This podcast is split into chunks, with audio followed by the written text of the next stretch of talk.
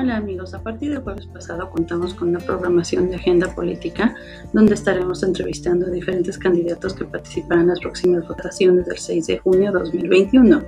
Los invitamos a que se involucren y conozcan sus propuestas. Ustedes encontrarán nuestras transmisiones en vivo en Facebook y Twitter como Radio Biolícrate y nuestros videos en Instagram y YouTube. Hello friends, as of last Thursday we have a political agenda where we will be interviewing different candidates who will participate in the next voting on June 6, 2021. We invite you to get involved and learn about the proposals. You will find our live broadcast on Facebook and Twitter as Radio Involucrate and our video on Instagram and YouTube.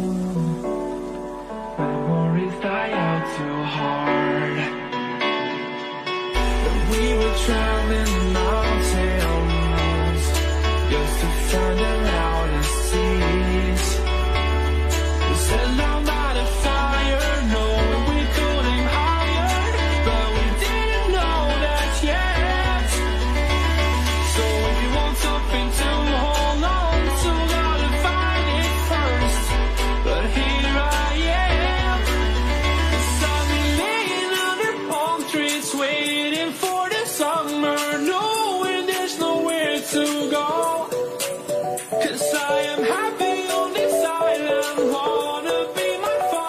I don't ever want to a.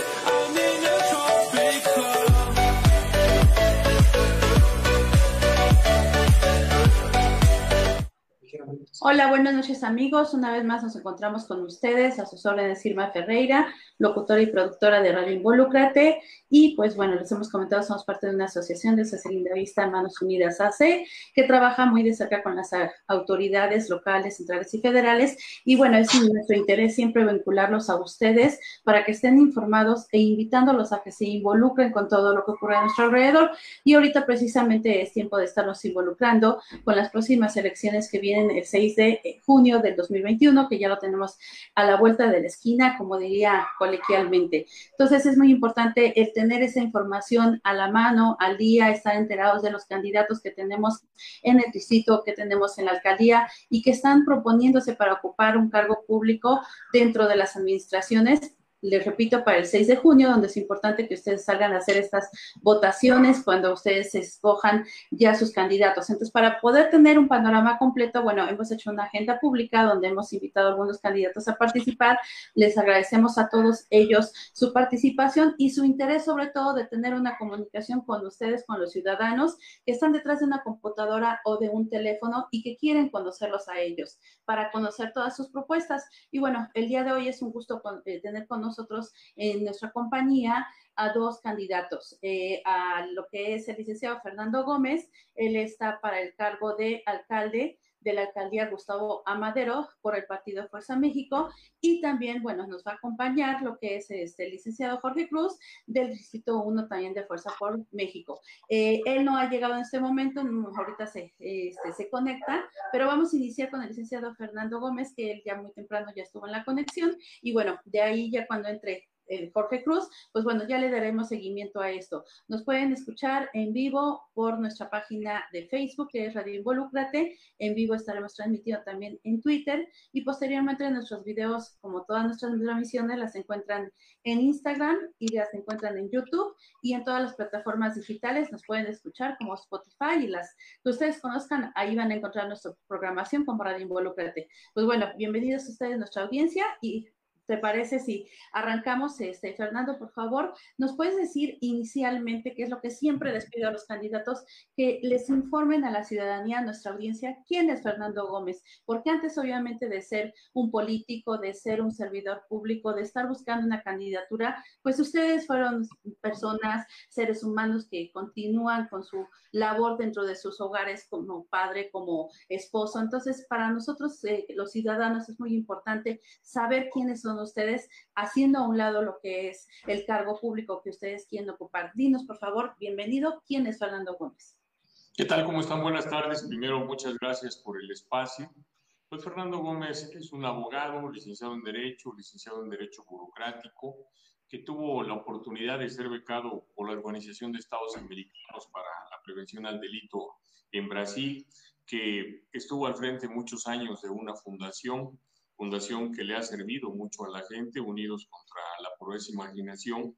Hace rato platicaba yo con una señora y decía, oye Fernando, ¿por qué no le pides el voto a lo que tanto les has apoyado? Le decía, mira, yo creo que el voto se tiene que ganar, yo creo que la gente tiene que valorar, yo creo que un político no puede llegar eh, a dos meses de la elección a decir voten por mí, porque se me hace a mí totalmente una arrogancia. Yo creo que en 20 años de trabajo de la fundación, pues es lo que nos avala. Fíjate que a veces les decía, pues como cualquier mortal, a veces no tenemos ni para la gasolina, para llevar los apoyos, ¿no? Yo conocí a Jorge Cruz entregando apoyos en Cuautepec, fíjate que llevamos ahí cobijas y la gente nos decía, oiga, pero 200 cobijas para los que somos, pues eso es lo que podemos conseguir en este momento. Después vino la pandemia y logramos conseguir un tráiler de medicamentos, de ambroxol, de paracetamol, de, bueno, de diferentes medicamentos que en ese entonces le estaban recetando eso a la gente y que parece mentira, Emma, pero la verdad no lo tenía. 110 pesos de un ambroxol, más o menos costaba lo mismo el paracetamol. Entonces hacíamos en una bolsita, metíamos el ambroxol, el paracetamol y luego teníamos de repente Mm, te nos congelaste, Fernando.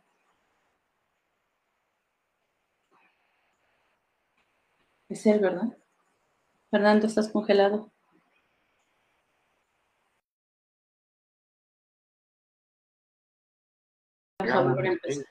Eh, Fernando, Fernando, perdón. Sí. Es, escucho, sí, escucho. esperan, es que te congelaste. Sí, ¿Pero seguimos? ver ahí. Sí, ¿Eh? pues mira, entonces estuvimos entregando ver, espérame, despensas. espérame, espérame, dame un segundo, es que voy a ver si. Sí. lo evito. ¿Seguimos y lo Sí, editas? nada más de donde se quedó. Ah, ok. A partir de donde estés, este, sigues hablando y vamos a editarlo porque te quedaste congelado ahí unos segundos. Entonces sigue normalmente hablando, por favor. Ok. ¿Listo? Sí, ya. Entonces, fue, una cosa nos fue llevando a otra. La verdad es que empezamos a entregar despensas, mucha gente lo sabe porque me ayudaron. Unos nos citaban la gente en su casa y ahí se las entregábamos, otros nos llevaban a repartirlas, otros nos decían, mira, los que, están más atrasados son tal o cual persona, nos daban listados y, y la íbamos y las entregábamos y luego por Face poníamos, si necesitas una despensa, háblame. Y fíjate que fue algo tan padre porque realmente la gente que nos hablaba sí era la que nos necesitaba. Pero fíjate, Ima, que encontramos otro fenómeno. Encontramos que en Gustavo Madero hay mucha gente que vive sola, ¿eh? más de lo que uno se imagina. Yo recuerdo mucho una anécdota ahí en Malacates. Llegué con un señor, no lo conocía, le dije, oiga, disculpe, usted me solicitó una despensa y me dijo, te digo una cosa, amigo, no lo creía. No, pues si me da chance aquí la traigo. Le entregué la despensa. Fíjate la buena, la buena onda del señor. Sacó un frasco con lo que quedaba de café, le echó agua, le dio vueltas y nos hicimos un café. Le dije, oiga, yo traje aquí, este, su despensa viene café. Y me empezó a platicar que sus hijos ya se habían ido, que él vivía solo y que pues por la pandemia no podía salir. Entonces dije, oye, ¿cuánta gente estará así? porque fuimos a otro domicilio donde una señora también le entregamos una despensa y le decía, oiga, señor, si no es discreción, ¿con quién vive? Y me dijo, no, es que yo vivo sola. Ya, fíjate la tristeza, ¿no? De, de que sus hijos habían muerto, una cuestión antinatural, ¿no? Va a ser horrible ver que, que fallezca uno de tus hijos. Y la señora no tenía quien viera por ella, entonces cuando le llevamos la despensa, entre otro amigo que se llama Víctor, de una fundación que es este Padre y Madre, la verdad es que yo decía, ching, Dios, dame chance de seguir ayudando, ¿no? Porque pues esto les va a durar a lo mejor 15 días, pero ¿quién va a regresar con ellos, ¿no? ¿Quién les, quién les va a seguir apoyando? Una cosa, te decía, nos llevó a otra, después la gente nos empezó, nos empezó a pedir sillas de ruedas, empezamos a llevar sillas de ruedas, yo me siento orgulloso de haber entregado en estos dos años más de 600 sillas de ruedas, cinco este, prótesis, que la gente también nos empezó a pedir. Y yo creo que cuando la gente ve que tú solucionas, como que corre la voz, ¿no? Allá están solucionando. Y van y te pedían cosas. Y, este, y bueno, me acerqué a bancos de alimentos, me acerqué a otras fundaciones, me acerqué a otras ONGs y te vas dando cuenta que en ese sentido hay muchas organizaciones en Gustavo Madero, este, AA, AAA, este, Neuróticos Anónimos, hay espacios para las mujeres maltratadas, tienes espacios también para cuidar niños. Entonces, eh, lo que sí fue muy triste ver, ver el albergue para los adultos mayores, fíjate que formamos un grupo y las compañeras fueron a limpiar el albergue, eh, nosotros este, regalamos medicamento y llevamos a, a, jóvenes dentro de sus amigas del colegio ISA. Y fíjate que los chavos fueron a jugar con los, con los adultos mayores, llevamos un grupo, bailaron, este, les llevamos unos pasteles y, bien contentos. Yo creo que es, es bien feo que ellos se sientan abandonados porque así lo están, muchos de sus familias van y los dejan ahí y ahí se quedan sin nadie que te vaya, que te visite, que platique contigo. Y fíjate que ese ejercicio lo vamos a seguir haciendo ahorita porque no hay escuelas, pero es bien importante que los chavos vayan, se, se sensibilizan. Fíjate que hay muchachos que se sienten así muy, muy gallitos, ¿no? Y cuando llegan allá se les salen las lágrimas. Y luego fuimos a otro albergue donde está la gente que por sus adicciones ya quedó un poco mal de, de sus facultades mentales, pero fíjate que como hay hombres y mujeres han llegado a tener bebés y entonces un día recuerdo mucho que una niña me decía, deme una, una pomada porque está bien rosado el niño, ¿no? Uh -huh. Y yo dije, ¿quién va a ver por el niño? O sea, qué, qué tristeza, ¿no? Que, que, el chavito, pues bien, bien picoteado, así como, como con chinches, fuimos a los, a los dormitorios y recuerdo mucho que la verdad sí estaban muy, pues muy, muy deteriorados. entonces nos dimos a la tarea con los chavos a juntar cobijas, a juntar ropa, a juntar este, colchones. Y fíjate que ese grupo se ha dedicado a ayudar. A mí me da mucho gusto porque lo siguen haciendo, van a la provincia y a, juntan cosas y también en otro lado también ellos mismos compran compran ropa nueva y se la llevan se la llevan a los albergues entonces un poquito de lo que de lo que hicimos nosotros hay otro grupo también que sí sigue dedicando a apoyarlos con alimento a la gente y sobre todo han estado impulsando pequeños comedores. Entonces, yo creo que es poquito de lo que hemos hecho, pero me da mucho gusto. Hay mucha gente que se acerca a nosotros y nos dice, licenciado, pues, ¿cuántas, cuántas operaciones de cataratas? Pues mira, ya vamos como en 1500 operaciones de cataratas. Lo hacemos con Uniláser. Uniláser es un grupo que a nosotros nos ha ayudado bastante. Y si me lo permites, te cuento una historia que, que terminó Claro que siendo sí. triste. Porque fíjate que en uno, yo fui al Herbalife, entonces me encontré a una señora que se llamaba Yolita y me dijo que estaba muy mala de, sus, de, su, de las cataratas en los ojos. Entonces yo le dije, mire, este es mi tarjeta, yo soy presidente de una fundación, yo le puedo ayudar para que se opere en forma gratuita. Entonces ella este, no iba, y yo dije, bueno, pues a lo mejor ya no lo necesita. Pero después ya me platicaron que ya se había operado y me habló la señora, licenciado, ya me operaron. Oiga, y está padrísimo eh, con mi láser. Sí, está bien padre, ¿no? Y me trataron muy bien, licenciado, no, pues no tiene por qué tratarla mal, ¿no? Y me dice, fíjese que le comenté a mi esposo, su esposo se llama Antonio, y me dice, este, ¿cómo crees, Yolanda, que, que te van a regalar las operaciones? Nadie da nada por nada. Y luego dice, pues yo dije, pues me lo voy a jugar, ya no aguantaba el malestar en los ojos y fui. Y entonces cuando llegué, pues me pasan, dicen, me pusieron este, una bata, me subieron a una silla de ruedas y pasé. Me operaron y ya me dijeron, deme su pase de salida. Cuando yo le dije, oiga, ¿y cómo tengo el pase de salida? Y me dijo, pues pagando. ¿Cuánto es? No, pues son 19 mil pesos. Y no. Dice, entonces me llegó a la mente, sí, no era cierto. la verdad es que ahora tengo que pagar y, este, y entonces el esposo la dejó ahí, se fue a conseguir dinero y, este, y ella le dijo, oiga, pues ya fue a conseguir el dinero mi esposa. Y le dijo, pero fíjese que a mí me dijeron de una fundación y este Estrada, que es el que está al frente de Milácer, le dijo, ¿de cuál fundación viene de Unidos? Y, ah, no, por ahí hubiera empezado. ¿Qué le dio el señor Fernando? No, pues nada más esta, esta hoja con su, una copia fotostática de su, de su tarjeta, pues con eso, pásenmela. Entonces ya le dieron el pase de salida, ¿no? Y el señor regresa diciéndole, oiga, pues lo que conseguí fueron tres mil pesos. Se dijo, no, pues ya me dejaron salir, fíjate que sí funciona. Y entonces ella me ha llevado cuatro o cinco gentes y todas se han operado. Y fíjate que la gente es bien agradecida porque luego nos llevaba comida, nos llevaba comida ahí en Topper y decía, mira lo que le hice, le decía, o sea, ya no me traigan, o sea, ya no me traigan. No es que no lo necesite, pero miren, pierden su tiempo, vienen desde tan lejos para, para traernos esto. Yo estoy muy agradecido. Mejor ayúdenme a, que más gente venga y se opere, ¿no? Y, este, que podamos ayudar. Pero hasta la fecha, fíjate que es de la gente que nos ha seguido después de casi cinco años que fue esa operación.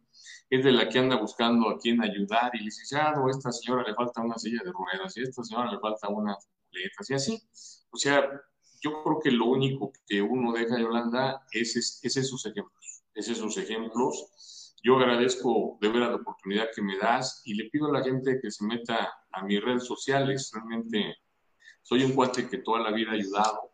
Eso me apasiona y me gusta. Habrá, yo les decía, pues, habrá que les gusta hacer otro tipo de deporte. Para mí es ayudar, ¿no? Este, ahora que estuvimos con tanto trabajo con la pandemia, me dio a mi COVID entonces, este, pues, estuve hospitalizado casi 40 días y te lo juro que lo que me pasaba por la mente, ching, los, los, este, eh, había una señora que la atropellaron, sus clavos, ¿quién se los va a llevar, no? Había otro amigo que tiene cáncer y dije, yo puedo conseguirle el medicamento, pero si no voy a lo mejor no se lo dan.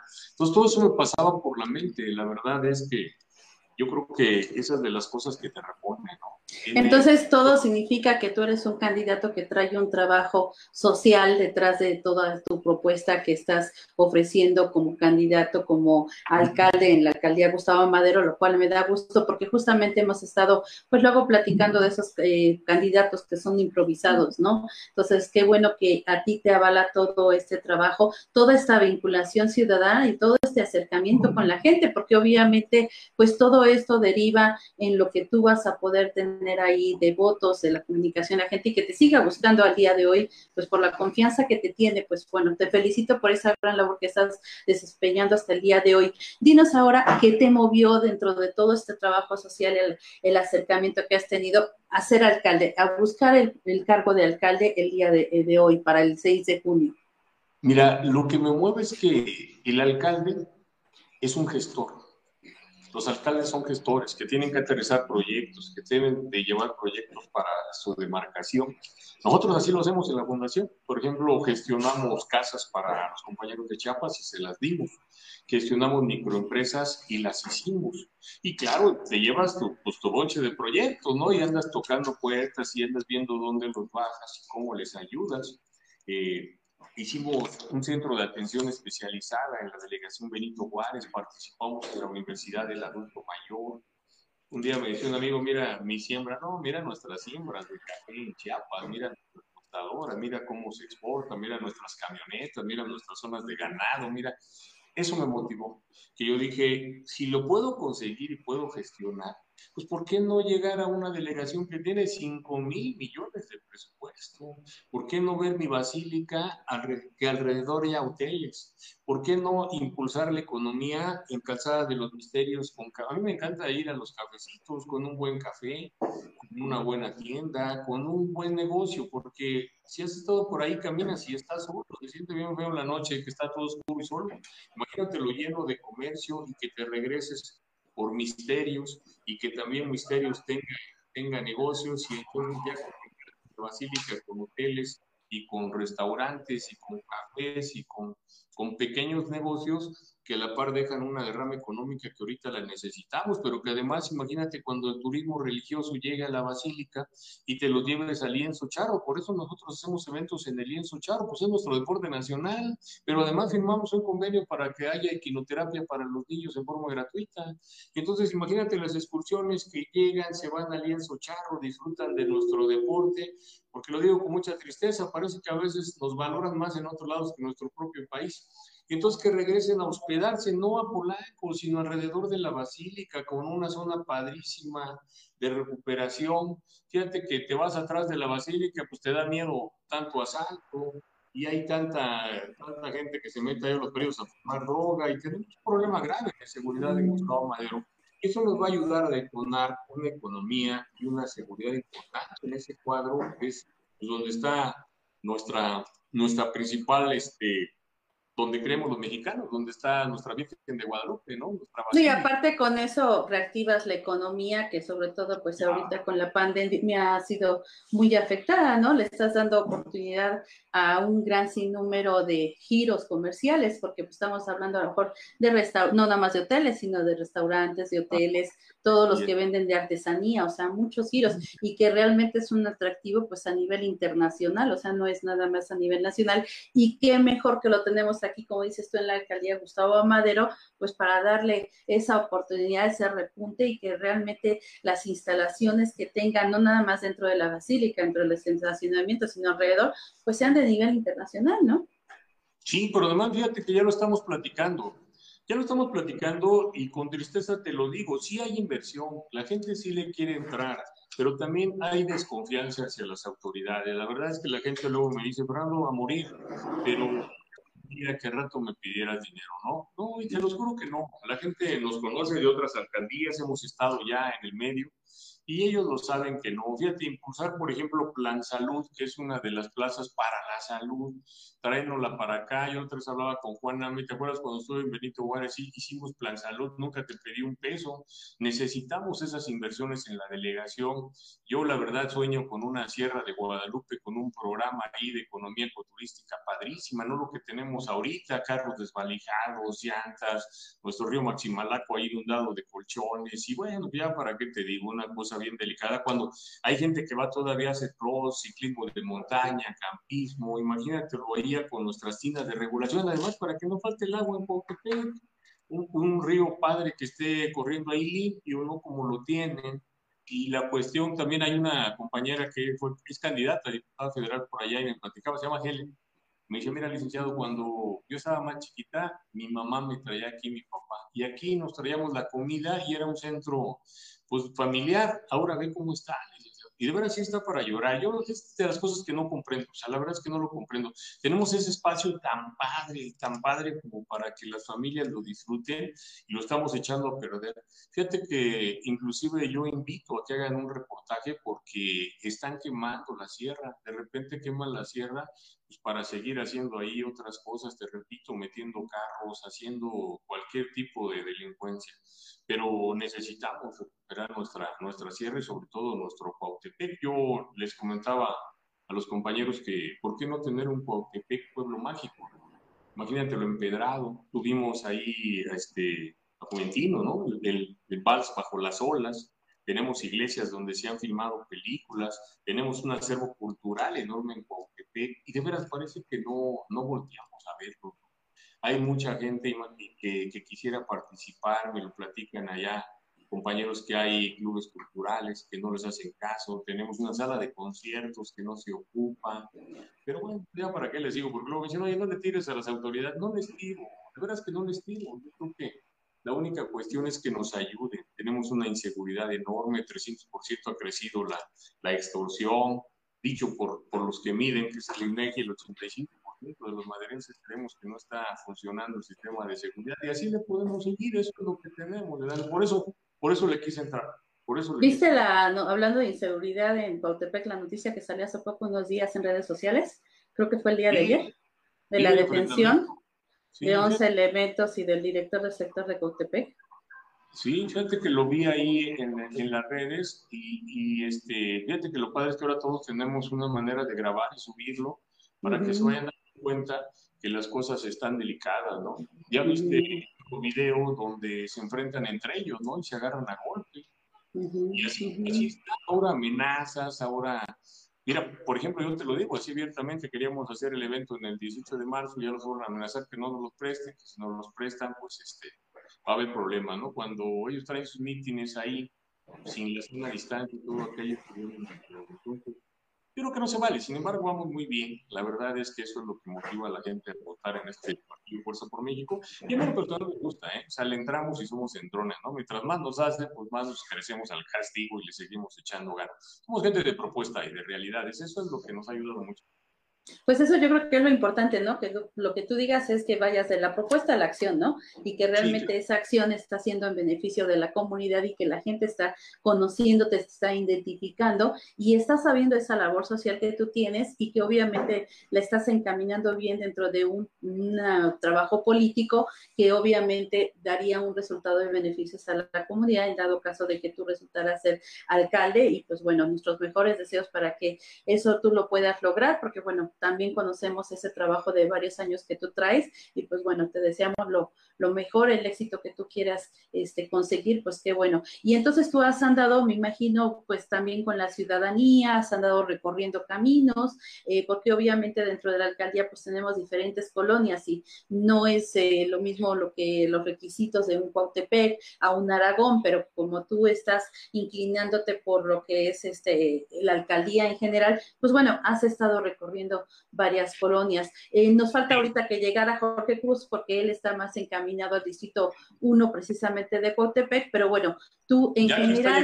llegando, ah, ya llegó, Jorge Cruz. ya llegó, pero nada más se, se va a conectar ahí contigo o en otro. Ah, entonces ahí está, ya llegó. Hola, hola. Hola, Jorge. Buenas tardes. Entonces vamos a tener un cuadro, este, déjalo así, que, que se quede así, ¿no? Sí, nos quedamos así con, con tres cuadros siendo vacío porque tú te pusiste junto ahí a Fernando, pero pues bienvenido Jorge, qué bueno que llegaste. Justamente estábamos hablando de tu distrito 1, eh, él va por diputado del distrito 1 que es Cuautepec, y bueno, estábamos hablando de, de la idea, por ejemplo, de hacer un pueblo mágico ahí en Cuautepec, sabemos de la inseguridad, sabemos todos los temas complicados que trae, y bueno, acabamos de comentar un tema de inseguridad de estos días que agarraron por ahí al director del sector y 11 elementos en Cuautepec. Cuéntanos tú, antes de que ahorita, eh, si me permites, Fernando, podemos darle unos segundos Oh. a que él nos comente y, y ya retomamos el tema contigo de la alcaldía. A ver, Jorge, dinos por, por favor primero quién es Jorge Cruz, eh, qué trabajo traes, qué, qué trayectoria y por qué estás eh, proponiéndote para el distrito 1. ¿Qué es lo que te movió para ti para ser diputado, por favor? Sí, muy bien. Pues bueno, mi nombre es Jorge Cruz García. Eh, soy licenciado en Administración de Empresas. Próximamente, muy pronto, voy a ser maestro en Administración Pública. Y pues digo, antes que otra cosa, soy un ciudadano y me considero un luchador social. Buscamos y por muchos años hemos venido velando por, la, por el bien de la comunidad, por el beneficio de quien más lo necesita, sobre todo por una igualdad. Una igualdad es lo que hemos estado trabajando con algunas de las organizaciones en las que hemos colaborado. Eh, quiero comentar que yo conozco a Fernando Gómez de años atrás eh, en, en labor social, precisamente nos conocemos en labor social.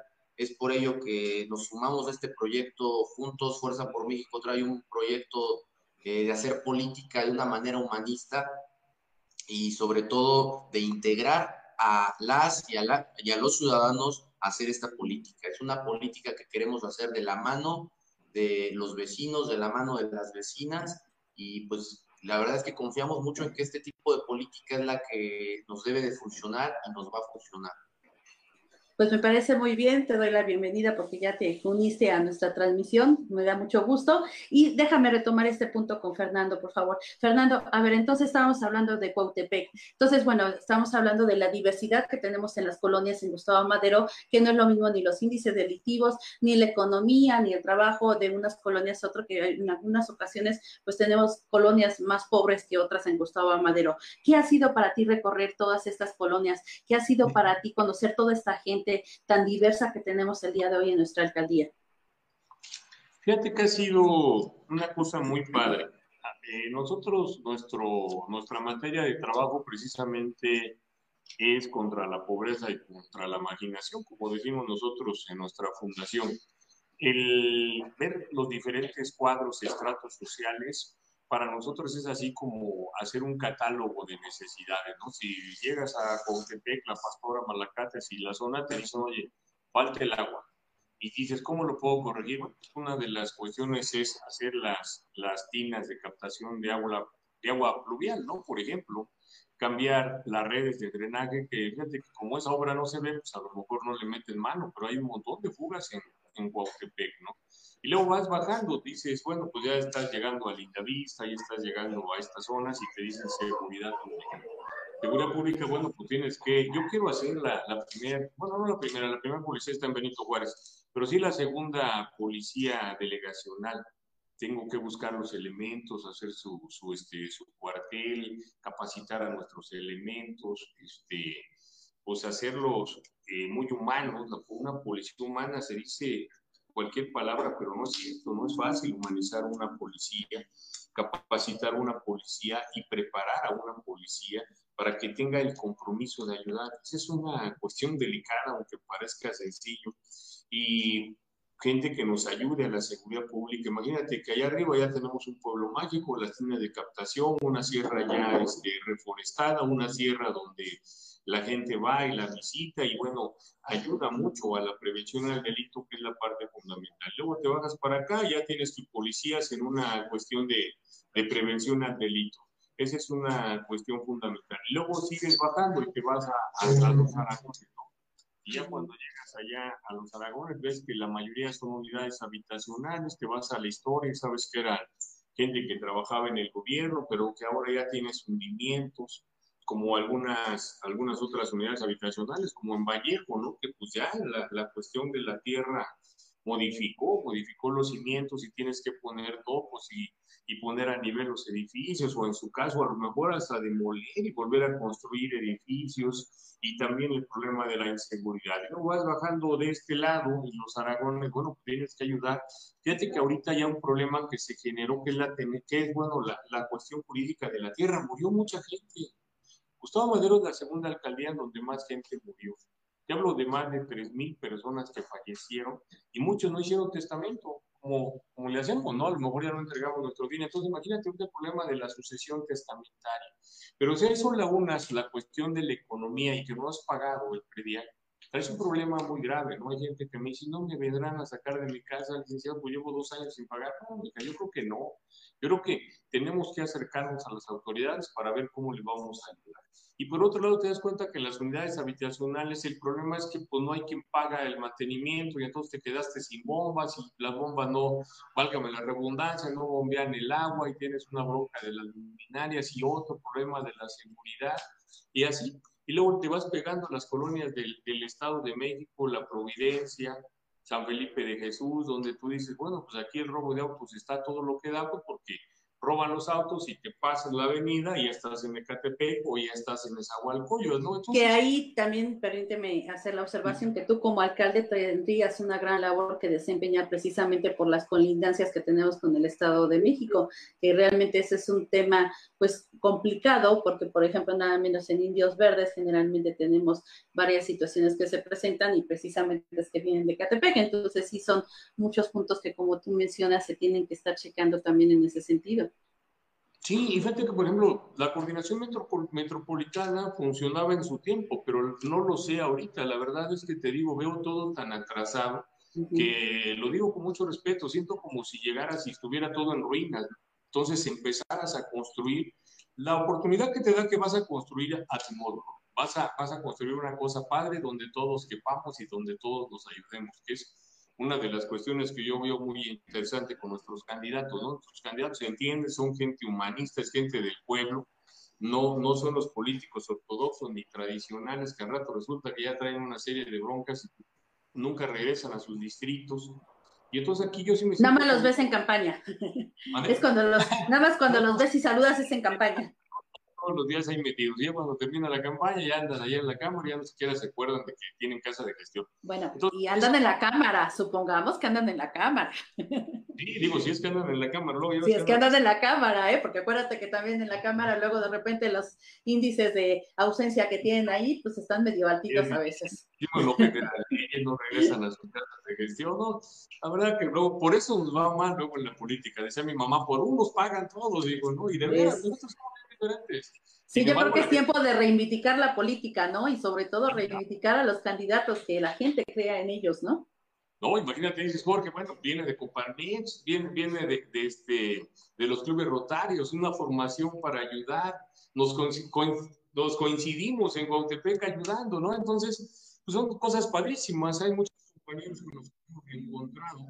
La verdad es que ha sido una, una cuestión bien importante porque nos va bien, de veras, nos va muy bien. Yo estoy, anoche Jorge y yo y los compañeros terminamos a las 3 de la mañana, pero te digo una cosa, ni se siente el cansancio. A las 8 de la mañana iniciamos en, en Bondojito una reunión y la gente te invita a su casa.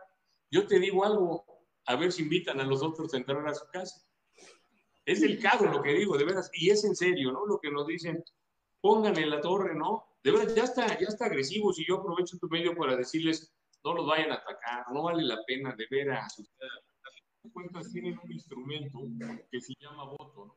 Que se llama voto. Ahí pueden reflejar su, su molestia, pero no los ataquen, de veras. Yo veo ya una agresividad seria, veo en los tianguis cómo se las mientan. Yo estoy muy contento, los recorridos que hemos hecho en tianguis, fíjate que ya fui candidato y nunca me habían aplaudido como esta vez, ¿no? Que fui con Jorge, la verdad es que la gente nos aplaudió y se siente hasta bonito, ¿no? Se siente hasta padre que... que Se siente gratificante, ¿no? Porque es el, el resultado del trabajo que tú has estado haciendo. A ver, déjame regresar con Jorgito. Jorge, este, coméntanos, a ver, tú estás yendo por una votación, por un distrito bastante complicado que sabemos, Cautepec. Es muy bonito realmente y que si se hiciera un pueblo mágico, bueno, para la- lo que es la alcaldía Gustavo Madero, pues sería algo muy bueno en cuestión de turismo y de todo lo demás, porque obviamente generaría buenas condiciones de seguridad, de economía y muchas en general. Eh, en este distrito, ¿cuáles son tus propuestas como candidato? Que esas yo creo que son muy importantes, sobre todo en un, distrito, te repito, tan complicado que sabemos que es Cautepec. Claro, sí, mira, pa- para poder tener una sociedad bonita, un pueblo mágico, tenemos que empezar por los temas más delicados que lamentablemente ahorita abundan en Cautepec. Vamos, eh, el primer eje que vamos a atacar es la dignificación de la mujer. Vamos a crear espacios, eh, les llamamos centros de reacción inmediata para la atención de mujeres eh, violentadas, que sufran cualquier tipo de violencia.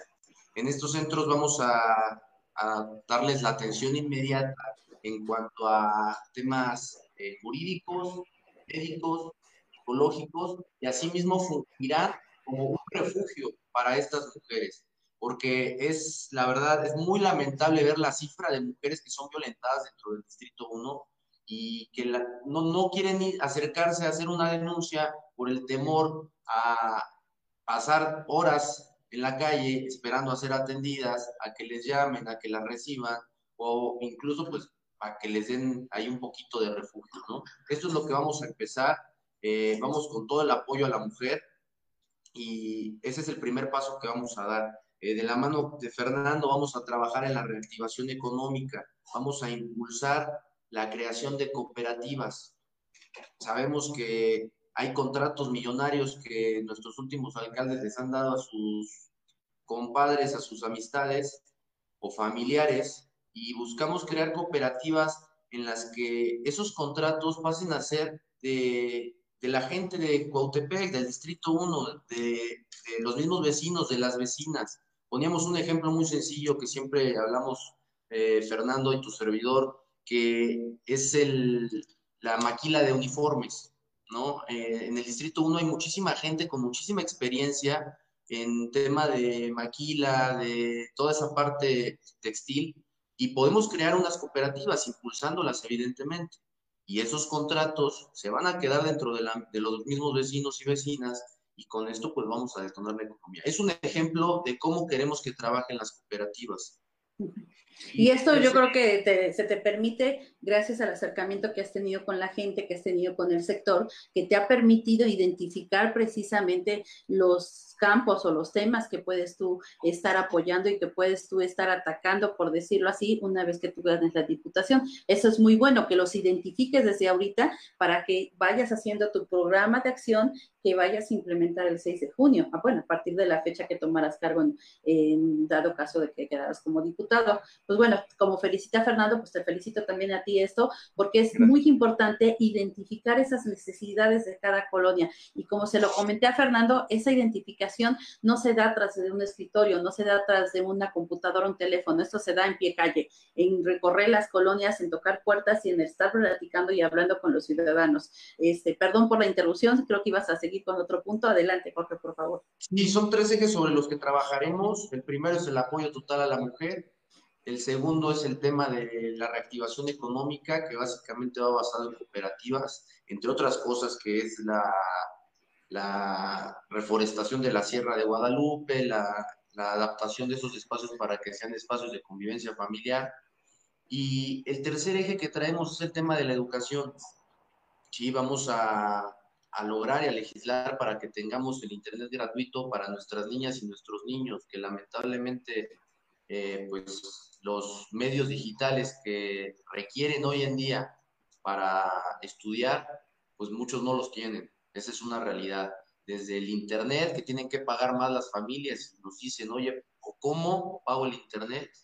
Hasta la computadora, ¿no? Nos encontramos con familias que tienen cinco niños en casa, pero solamente una computadora para estudiar los cinco. Entonces, vamos a, a atacar esa parte, vamos a trabajar y estamos muy comprometidos con eso, eh, sobre todo con la juventud y la niñez.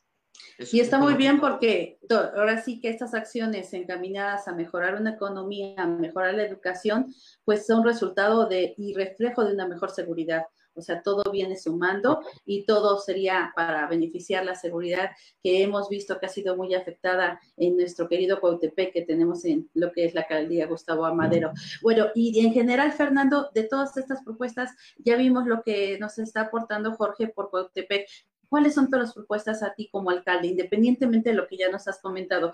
A nosotros nos, eh, bueno, nos ha tocado eh, el interés particular precisamente pues también por el trabajo que traemos, lo que es el tema de seguridad, el tema de movilidad y el de apoyos sociales, que son algunas cosas que hemos visto que han carecido o que han venido retrasándose dentro de la alcaldía Gustavo Amadero. ¿Qué nos puedes comentar en ese sentido? Sí, fíjate que en el tema de movilidad nosotros estamos proponiendo la dirección de transporte. Parece mentira, pero ha crecido tanto que se necesita. Tenemos taxis, tenemos mototaxis, tenemos los famosos bolchos de Cuautepec, tenemos este, infinidad de bases afuera de los centros comerciales. Yo no sé si reguladas, pero tenemos muchas bases por diferentes lados. No creo.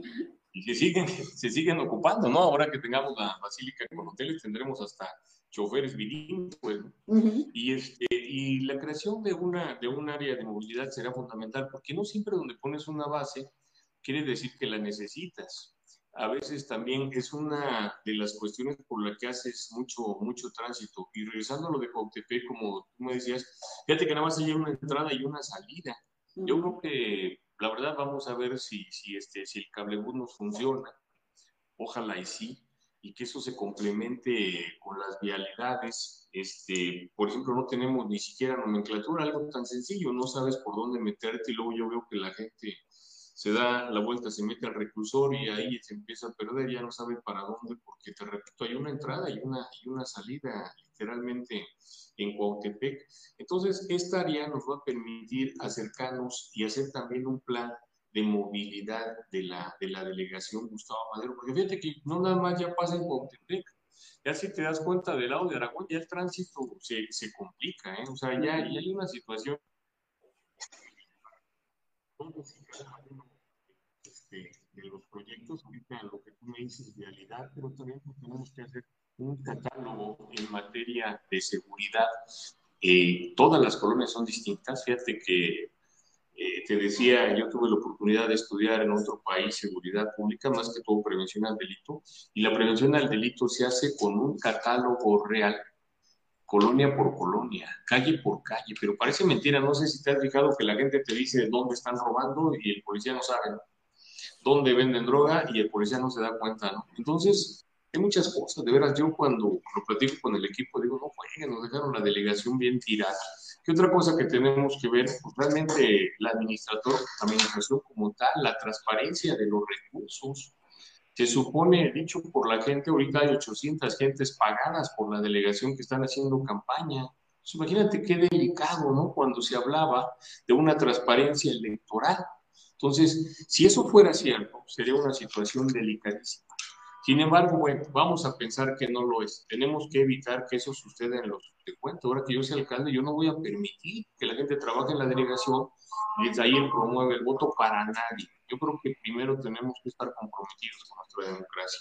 La otra cuestión que es fundamental es abatir ya la situación de la ventanilla única donde tienes tantos trámites. ¿Quieres poner un negocio? Si paso mecha te dan 16 o 17 trámites que tienes que hacer cuando yo creo que en una simplificación puedes abrir negocio y sobre la marcha lo podemos regularizar, obviamente cuidando el plan parcial de desarrollo, ¿no? El uso de suelo que es fundamental, pero si ya lo tienes, arráncate, ármate el negocio y vamos haciendo, haciendo las cosas. Dentro de eso quiero decirte que nosotros somos precursores de, de las tiendas de Segalmex, de Consa y de dio como resultado Segalmex. Es la única tienda que existe ahorita en este sentido en nuestras tiendas y ayuda a la economía familiar. Una de tantas cosas que hemos dado mucho confort. Se te está yendo un poquito la señal, no se, te, se empezó a escuchar lejos. Es el mal de todos los males. Pero ¿sabes por qué se da? Porque no tienes buenos funcionarios. Porque tus funcionarios eh, tienen una, bueno, varias frases. Yo, los, yo escuchaba gente que decía, pues qué bueno que estoy así, pues ni hago nada, ¿no? Pues deberías de hacer, maestro, es lo que necesitamos, ¿no? Otro, póngame donde tanto daño que le han hecho al país, que de veras yo creo que a veces ni dimensionan, ni dimensionan lo que está, porque además son las mismas calles donde viven. Si tú generas corrupción, generas violencia, generas atraso, generas una serie de cuestiones que ojalá los funcionarios, ahora que estemos nosotros, nos vayamos preparando juntos para que vayan viendo la situación de lo que es servir a la gente. Y tenemos que evaluar y evaluar saber qué vienes haciendo tú, cuál es tu obra, en qué nos puedes aportar a la Gustavo Amadero y no si vienes a llevarte la lana, ¿no? Son cosas bien diferentes y de veras lo digo con el mejor de los respetos. La percepción es que es una de las delegaciones más corruptas del Distrito Federal. Esa es la percepción. Y no lo dice uno, porque luego te dicen, oye, ¿por qué lo atacan? No, no soy yo. Ahí están los resultados. Hay áreas como el INEGI, tú lo sabes, que valoran el funcionamiento de nuestras alcaldías. Yo no he visto uno solo, un solo este, medio que diga que Francisco, y lo digo así con los nombres, haya sido bien evaluado. En todo sale reprobado. Perdóname, pero esa es la verdad. De los 16 alcaldes es el 13, es el 14. Entonces, eso es lo que no queremos. Lo que queremos es que cuando se hable de nuestra delegación, digan cualquiera de esos funcionarios nos sirve, nos ayuda, nos orienta y sobre todo nos atiende nos atiende, estamos para atender. Y es la única manera a veces que, que, sabemos las cosas, a veces ni nos enteramos que hay una fuga hasta que la gente nos habla. Entonces, necesitamos mecanismos ya tecnológicos que ubiquen dónde están las, las fugas. A lo mejor vamos a meter drones, a lo mejor, no sé, va a haber gente ahí de las territoriales que hagan su chamba, que trabajen, dónde están las luminarias fundidas, llevan tanto tiempo. Fíjate que Hace poquito hicimos un evento en Eduardo Molina con los deportistas. Yo, yo estoy apostándole con, con al deporte gratuito. Y la otra me dice, licenciado, mire, venga, faltan como cinco láminas. Hace cuatro años pedimos estas cinco láminas y lo resolvió Jorge en una semana. Ya las estamos entregando el lunes. ¿no? Entonces, no es tan difícil. Es cuestión de voluntad, ¿no? Pero imagínate, ¿qué nos exponemos en una alcaldía que como está ahorita, tú les hablas que hay una fuga y si bien te va, te contestan dentro de una semana, ¿no? Si les dices, toman el reporte y no lo hacen. Y así, la verdad es que es muy triste. ¿Qué representa para ustedes el acercamiento con la gente? Eh, nosotros, pues, bueno, en particular, una servidora lo ha dicho siempre y es un punto que me molesta mucho de los candidatos, que cuando están en campaña son totalmente accesibles, saludan la mano, están buscando el voto, la sonrisa, te apoyo, sus apoyos sociales, a veces han sido tinacos y demás, de todo lo que se nos ocurra, ¿no? Pero una vez que ya tienen la candidatura, pues bueno, que ya están en el cargo que quieren, como dijimos, no los vuelves a ver, si están dentro de una oficina al alcaldía, pues la puerta cerrada, se olvidan de que en algún momento estuvieron en campaña en Cotepec, en Aragón y que tuvieron esa cercanía. ¿Qué representa para ustedes esta cercanía con la gente, esa participación ciudadana que tú, Fernando, lo estás diciendo con tu asociación, con tu fundación? Empezaste con participación ciudadana. ¿Qué representa para ustedes dos esa participación ciudadana y qué más que qué representa ahorita, qué representará en un futuro después de tener ustedes su cargo, porque obviamente esa cercanía no la puede, un buen funcionario público no puede perder esa cercanía con la gente, ese valor que le está dando al maderense lo tiene que mantener aún después ya dentro de su cargo. ¿Qué representa para ustedes dos? Bueno, si me permite, Jorge, para mí representa mucho. Una sociedad en movimiento es la que quisiera todo el mundo, ¿no? Una sociedad donde nos hablara y nos dijera lo que está pasando. Eso es fundamental. ¿Te acuerdas de, un programa que había Los Ángeles de la Noche con los taxistas, ¿no? Que te decía, aquí hubo un accidente, aquí atropellaron a alguien, aquí asaltaron, aquí, o sea, imagínate que tuviéramos una ciudadanía que nos reportara, que viera que sí hacemos las cosas y que nos dijera, ¿sabes qué? Hay más fugas, Fernando, no nada más unas. Hay más necesidad, no nada más esta. Ahí arriba necesitamos cortar árboles, vengan y córtenlos. Yo estoy seguro que si lo hacen. Lo que pasa es que como no les haces caso, cae en la apatía. Entonces yo en lo personal quiero una sociedad viva, vibrante, que me diga, que me exija, porque pues es parte, es parte de este sistema político, el poder, y la otra es poder caminar como ahorita, ¿no? Venimos caminando durante 20 años, poder caminar las calles. Yo tenía un programa que se llamaba Haciendo y Diciendo, ¿no? Entonces, la gente nos decía y nos llevábamos, me acuerdo mucho de las territoriales, las manos de chango, las, este, para cambiar las luminarias, las luminarias, íbamos haciendo y diciendo, pintando las calles, cambiando luminarias, había cosas que se tardaban un poquito más, a lo mejor había una fuga que teníamos que abrir más y pero nos poníamos a chambear. Eso es lo que quiere la ciudadanía, que tú recorras sus calles y que les vayas resolviendo las cosas, ¿no? ¿Para qué quieres estar en la oficina? Pero además te digo una cosa, porque yo lo platicamos, a lo mejor llegas a tu casa y dices, me falta todo esto que está en mi catálogo, Ay, pero sí ya avancé. Hasta duermes tranquilo. Que, bueno, pues es una de las cosas. Otro, nos late servir, nos gusta. Y yo creo que en ese sentido, este, vamos a hacerla muy bien. La gente lo sabe. Yo esa pregunta se las hago porque finalmente nosotros, eh, a ver, espérame, es que no les escuchamos bien. A ver, a ver, sigue hablando porque se distorsiona un poco. Sí. ¿Ya? Ok, sí, ya, ya, ya, todo, todo bien. Eh, ah, sí. Pues mira, es- digo, ya, ya lo dijo un poquito Fernando, ¿no? Digo, lo dijo muy amplio, eh, pero pues cuando venimos de servir, la cercanía lo es todo. La verdad es que venimos trabajando con la sociedad de muchos años atrás, sin ser actos de campaña, ayudando a la sociedad de verdad, de, de hacer, haciéndolo de corazón. Y es lo que sabemos hacer, es lo que más nos gusta, es lo que más nos apasiona. De verdad que el acercamiento con la gente es lo que necesitamos. Te lo comentaba al principio, hermano. Eh, necesitamos una política que sea de la mano de los vecinos y de las vecinas, porque si vamos y nos encerramos, dejamos de ver la necesidad. Aquí creo yo que es un tema de pasión, es un tema de dedicación y de compromiso, porque si perdemos de vista eso, pues va a pasar lo que ha venido pasando, ¿no? Realmente eh, la gente nos dice, nos dice, oigan, pero ¿por qué nuestro, nuestro, nuestro alcalde no nos ayuda? ¿Por qué nuestro diputado no nos ayuda? Y ustedes rápido lo hicieron. Pues porque no les gusta ayudar. Es gente que no se dedica a ayudar. Son políticos que no ven la política como debe de ser. La ven para beneficio propio, para beneficios personales. No, aquí sí vemos la política para lo que es, que es para servir, para ayudar y para resolver todas las circunstancias, situaciones de una sociedad, digo, de esa manera es como, como podemos de verdad avanzar de una manera muy radical. ¿No? Y yo creo que tú dices un punto importante, no nos ayuda nuestro diputado. Y ahí tocamos otra cuestión, el que la gente sepa quién es su diputado, porque hay veces que ni siquiera saben quién es su diputado. Y es más, quién está por su distrito peleando por sus derechos. Y obviamente que la gente no sepa quién es el diputado, pues es porque es un diputado ausente, de nombre nada más.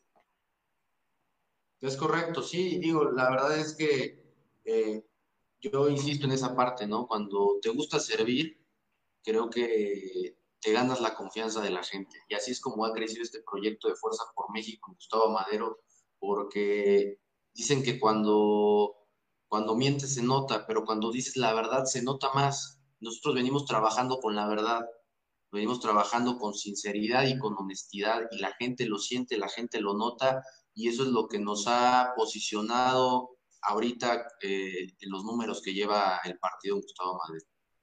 Pues me da gusto que ustedes tomen en cuenta esa participación ciudadana, porque como ayer lo comentamos también que tuvimos otra revista de otro candidato, pues realmente este gobierno que tenemos en la alcaldía no está apoyando la participación ciudadana, no la está fomentando y al contrario, la está bloqueando, como bien lo comentó hace rato de, del evento que querían tener el 18 de marzo, pues es algo que se presenta frecuentemente, ¿no? Y es algo que pues desgraciadamente eh, no aporta al país, no aporta a la mejora de una comunidad, porque de entrada una participación ciudadana es un derecho constitucional que todos tenemos. No necesitamos ser ni asociación, ni necesitamos tener una candidatura, ni nada por querer aportar una mejora a nuestra comunidad. Por el simple hecho de ser un ciudadano, tenemos ese derecho, ¿no?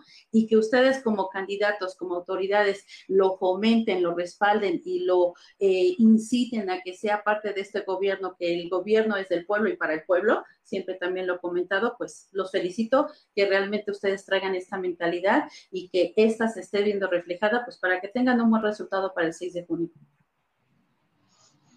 Muchas gracias, Irma. Digo, la verdad es que, eh, pues no es más que eso. Es trabajo, trabajo de verdad, trabajo sincero. Y pues digo, muchas gracias por, por los buenos deseos.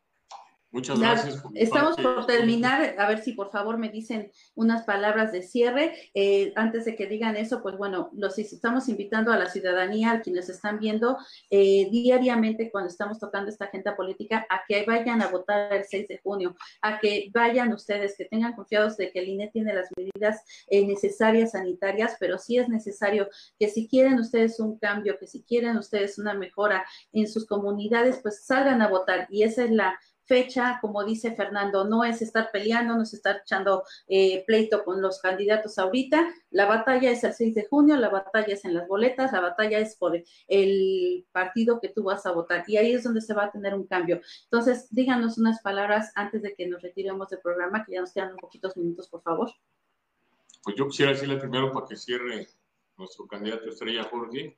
Yo quiero decirles voten por Jorge porque realmente un voto por Jorge es un voto útil ustedes lo conocen, han estado ahí y pues hizo clic con todos ustedes porque ya lo dijo atinadamente, aquí cuando estás mintiendo todo el mundo nos damos cuenta. Y creo que Fuerza por México ha agarrado ahora sí que tanta fuerza por nuestros candidatos y por la gente que se nos suma. Los candidatos nada más los representamos, pero la gente se hizo ilusiones, ese tema, yo me siento bien comprometido con toda esta gente que se acercó a nosotros. El día de ayer a las 3 de la mañana todavía estábamos trabajando y todavía había gente con quien trabajar, eso es padrísimo. Y creo que nosotros sí somos la mejor propuesta porque no la creemos. Y te digo algo, la verdad es que no les vamos a fallar. Pedimos tantos años esta oportunidad como para que la hagamos muy bien y dejemos huella un poquito de historia. Nada más denme chance de eso, de hacer un poquito de historia. Que pensamos a esos a, esos políticos ortodoxos, digámoslo de esa manera, ¿no? Porque sí se puede, sí podemos vencerlos y lo vamos a hacer el 6 de junio. Pues muchas felicidades y eh, te deseamos lo mejor para esta candidatura que estás teniendo para el 6 de junio. Y bueno, traes un trabajo atrás de ti que avala lo que es tu profesionalismo y compromiso social. Ahora, Jorge, tú, tus palabras, por favor. Pues yo únicamente invitarles a que nos investiguen a nosotros sus candidatos, que vean por qué somos la mejor opción, eso es lo que tenemos que hacer como ciudadanos, eso se trata la democracia, votar por la mejor opción, investigándonos, viendo quién es la, la, opción más preparada y sobre todo pues el equipo que mejor va a trabajar. Yo estoy seguro que lo es Fuerza por México, pero antes que pedirles el voto, es pedirles que nos investiguen y pues una vez investigándonos, yo estoy seguro que no van a, a elegir otra opción más que Fuerza por México invitarlos a que voten por Fernando Gómez, por las candidatas y candidatos de Fuerza por México, y pues que el 6 de junio le pongan la cruz a Jorge Cruz. Exactamente, un voto informado es un voto responsable. Eh, sus redes sociales, díganos antes de que nos retiremos, por favor, ¿dónde pueden seguirlos Jorge ustedes? Cruz García, las mías son Jorge Cruz García en Instagram, Facebook y hasta en TikTok estamos. Fernando Gómez Rodríguez y Fer Gómez Unidos. Ok, pues les doy muchas gracias por haber participado en este programa. Gracias por todas sus palabras, por haber aceptado esta entrevista. Les deseamos lo mejor para este 6 de junio y que siga con este trabajo y esta labor ciudadana que se extraen. Y para nuestra audiencia, pues se encuentran ustedes, como les comentamos, en Radio Involúcrate, en Facebook, nuestra programación en vivo, en Twitter y la van a encontrar ustedes en Instagram, en nuestro canal de YouTube y en todas las plataformas digitales podrán encontrar nuestra programación, como es este programa del día de hoy que van a ustedes poderlo escuchar. El día de mañana no se pierdan también, tendremos igual de 7 a 8 de la noche, como el día de hoy, eh, la participación del diputado que va por el Distrito 2, que está a cargo del partido del PAN, y bueno, no se lo pierdan. Pero otro punto importante, este, ¿cómo te fue en lo que es? Porque sabemos que participaste, Fernando, en un debate en Coparmex el día de hoy, eh, que fueron para, por los alcaldes. ¿Cómo te fue? Coméntanos. Pues me fue excelentemente bien, me siento muy contento. La verdad es que traigo muy trabajadas nuestras propuestas porque más que propuestas ya estamos haciendo las realidades, nuestros proyectos se van a aterrizar y eso te da la fuerza de la razón. Muy contento. Creo que sí estamos ya por encima en esta elección. Pues me da mucho gusto porque, bueno, yo estuve ahí contigo en ese evento y pues fue gusto también escuchar todas tus propuestas que tú estuviste ofreciendo y que ahorita nuevamente pues por este medio las estás reiterando. Entonces, eh, lo esperamos el día de mañana, sigan todas nuestras transmisiones. Le damos gracias a la audiencia por habernos acompañado el día de hoy. A los candidatos de Fuerza por México les damos las gracias y los felicitamos por esta labor y pues bueno, esperamos que cuenten ellos con su voto de ustedes y que sobre todo sea un voto, como dice Jorge Cruz, un voto informado. Infórmense de quiénes son los candidatos, qué trabajo traen, qué compromiso traen, para que ustedes hagan un voto responsable en base a lo que ustedes quieren y lo que esperan en su colonia, en su distrito y en su alcaldía. Buenas noches y gracias por acompañarnos. Muchas gracias. Buenas noches, gracias. Gracias.